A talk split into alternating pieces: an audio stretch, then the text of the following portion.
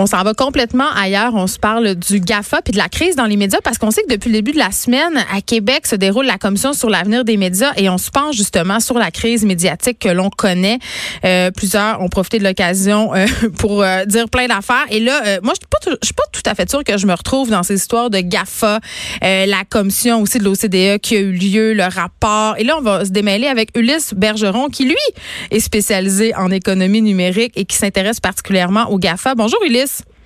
Bonjour Geneviève. Écoute, là, euh, juste au départ, là, euh, le gouvernement euh, Legault qui est revenu justement sur sa position, qui, qui, qui la précise, c'est pas clair. Et parle-nous un peu de, de, la position du gouvernement, aussi du rapport qui est tant attendu de l'OCDE. Qu'est-ce qu'on peut retrouver là-dedans? Oui, ben essentiellement, euh, de, bon, cette semaine se déroulait justement cette, euh, cette commission parlementaire, comme vous le disiez, là, qui, euh, qui porte sur l'avenir des médias. On sait que j'écoutais votre votre collaboratrice là tout à l'heure qui parlait des magazines hein, qui étaient en difficulté dans certains cas. Mm-hmm. Et bon, c'est c'est une réalité avec laquelle on, on, doit faire affaire. Ben oui, il y a Capital Média, tout le dossier.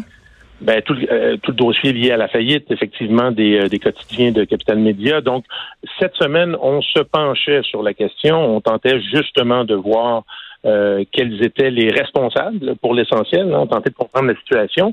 Et, à plusieurs reprises, il y a des intervenants qui sont venus en disant, bien écoutez, ce à quoi on assiste depuis depuis des années, c'est un glissement, un déplacement des revenus publicitaires. Rien de nouveau, là, vous direz, mais des médias traditionnels vers euh, des plateformes comme Facebook, comme euh, Google, hein, qui, accapare ici au Canada euh, plus de 70% des revenus publicitaires sur Internet. Donc, ce n'est pas rien. Et on a questionné inévitablement, dans le cadre de cette commission parlementaire, on a questionné le gouvernement Legault. Il y a un porte-parole qui dit, pour l'essentiel, bien écoutez, on ne compte pas agir à court terme à taxer, à imposer le chiffre d'affaires des GAFA. Donc, on parle de Google, Amazon, Facebook, Apple. Ce qu'on compte faire, c'est plutôt attendre le rapport justement de l'Organisation de coopération et de développement économique, l'OCDE, mhm. euh, qui doit être euh, rendu public euh, en 2020, s'il n'est pas retardé. Mais bref, l'an prochain, on devrait avoir davantage de, euh, d'informations quant aux recommandations de l'OCDE et des pays membres. Hein, il faut le dire, le Canada fait partie de l'OCDE. Donc, il y a un groupe de réflexion à l'heure actuelle au sein de l'OCDE qui se penche justement sur la question de l'économie numérique, euh, quels sont les défis fiscaux qui sont liés à cette économie numérique et comment on pourrait harmoniser euh, les différents systèmes fiscaux à travers le pays pour justement créer une certaine équité fiscale. Donc, essentiellement, ce que dit le gouvernement Legault, c'est qu'on va attendre la publication de ce rapport, on va attendre les recommandations, on se met sur le mode attente, disons-le de cette façon-là, euh, et euh, simplement rappeler que même si le rapport est publié en 2020, on est loin de la coupe aux lèvres, c'est-à-dire que euh, c'est des solutions qui seront avancées, mais des solutions qui doivent découler d'un consensus. Hein. Geneviève, vous vous en doutez, mais j'ai comme... on parle d'un consensus, faut que tout le monde s'entende. Et on n'a pas les mêmes intérêts nécessairement d'un pays à l'autre. Si vous pensez au Luxembourg, à l'Irlande d'un côté, euh, qui fait partie des dynamiques d'optimisation fiscale. Et si vous avez des pays comme le Canada, la France, l'Allemagne, les États-Unis, euh, les intérêts sont pas les mêmes. Mais j'ai comme l'impression aussi, euh, puis corrigez-moi si je me trompe, euh, Monsieur Bergeron, que quand même on essaye de gagner du temps parce qu'imposer une taxe à ces grands groupes-là, mettre ses culottes, ça va quand même nous coûter cher. L'Europe quand même a mis ses culottes puis a été la première à la France, que la taxe est 3 là-bas euh, des profits hein, annuels. C'est immense là, que les grands groupes euh, euh, comme les Facebook de ce monde, Google, devront payer. J'ai l'impression qu'ici, on, on est plus frileux. On est, on est sur le mode attente. disons qu'on n'est pas très proactif euh, dans le secteur. Vous disiez l'Union européenne. Euh, effectivement, la France a agi de façon unilatérale. C'est en œuvre depuis le, le, 11 juillet. Là. Cet été, on a légiféré pour justement imposer, vous le disiez, à la hauteur de 3% de chiffre d'affaires réalisé en France par, euh, par, par, par, les géants du numérique. Mais dans le cas de l'Europe, ce qui est intéressant, c'est que ça fait plusieurs années hein, qu'on tente de d'encadrer les activités de ces de ces géants du numérique et on, on fonctionne de différentes façon, c'est-à-dire on agit sur tous les fronts. Euh, on, s'attaque en quelque sorte aux pratiques anticoncurrentielles. Euh, il y a une commission sur la concurrence qui a imposé des amendes records euh, pour Google sur bon des amendes records pour Google pour pratiques anticoncurrentielles. Également, ce qu'on fait au sein de l'Union européenne et c'est très intéressant, c'est-à-dire que on encadre l'utilisation qu'on peut faire des données personnelles, des renseignements personnels qu'utilisent ces entreprises. Et ça, c'est effectif depuis 2018. On n'a pas ce type euh, d'initiative au Canada, il faut le dire. Et on tente euh, en Europe, avec avec une loi qui a été créée hein, sur les renseignements personnels, de redonner le pouvoir aux internautes sur leurs données personnelles, de pouvoir effacer certaines informations, d'être au courant de ce que font les, entreprises avec ces données personnelles. Parce qu'il faut le dire, les données personnelles, pour ces géants du numérique, euh, c'est la matière première. Hein. Mais c'est avec ça qu'ils font leur argent.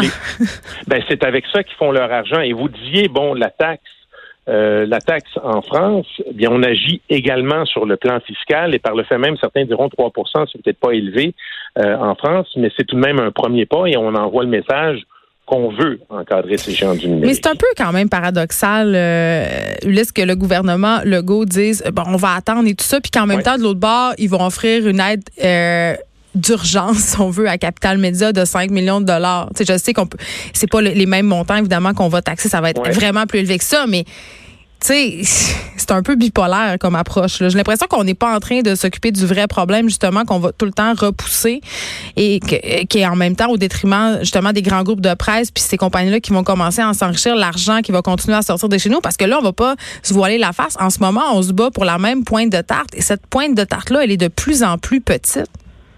Absolument. Euh, et bon, certains vont dire que c'est un pansement qu'on a mis à l'heure ben, actuelle. Ben, un peu sur une hémorragie. euh, oui, essentiellement.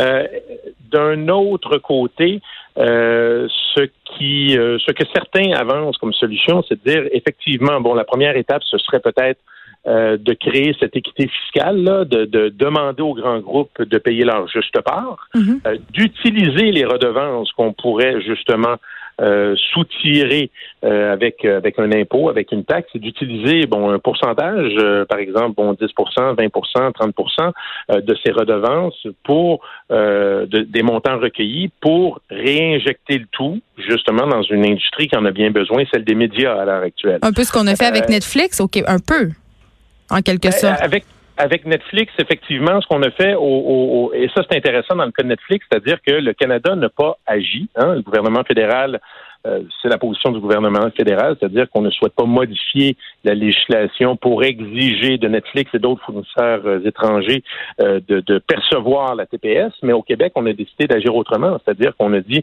bien écoutez, ça c'est effectif depuis le 1er, le 1er janvier de cette année, on, récolte on, perçoit la TVQ et l'objectif, effectivement, essentiellement, c'est de réinjecter certaines de ces sommes pour pouvoir disons, aider dans la production télévisuelle, entre autres choses. Et, et, vous savez, on a fait la même chose avec les câbleaux distributeurs à une certaine époque. On a créé le Fonds des médias en disant, bien écoutez, les câbleaux distributeurs réussissent grâce au contenu développé en télévision, au cinéma, réussissent à bénéficier euh, de, de, de, ces sommes, donc réussissent à aller chercher des profits.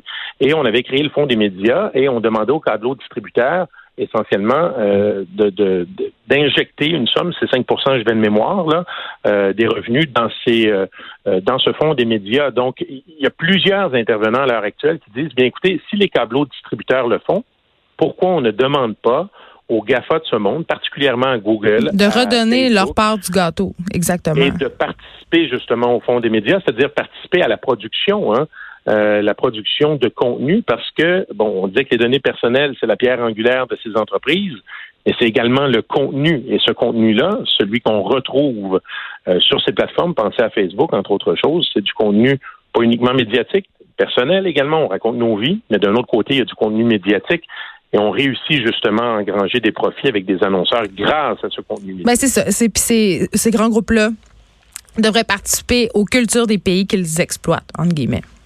C'est ce que je me ben, dis. Essentiellement, c'est ça. C'est une question de souveraineté, euh, souveraineté culturelle. Effectivement, ça c'est certain. Euh, C'est-à-dire que la production, si on perd de la production, que ce soit au Québec, au Canada, c'est une partie de notre identité culturelle, effectivement, qu'on et euh, bon, euh, écoutez. Euh, c'est quand même important.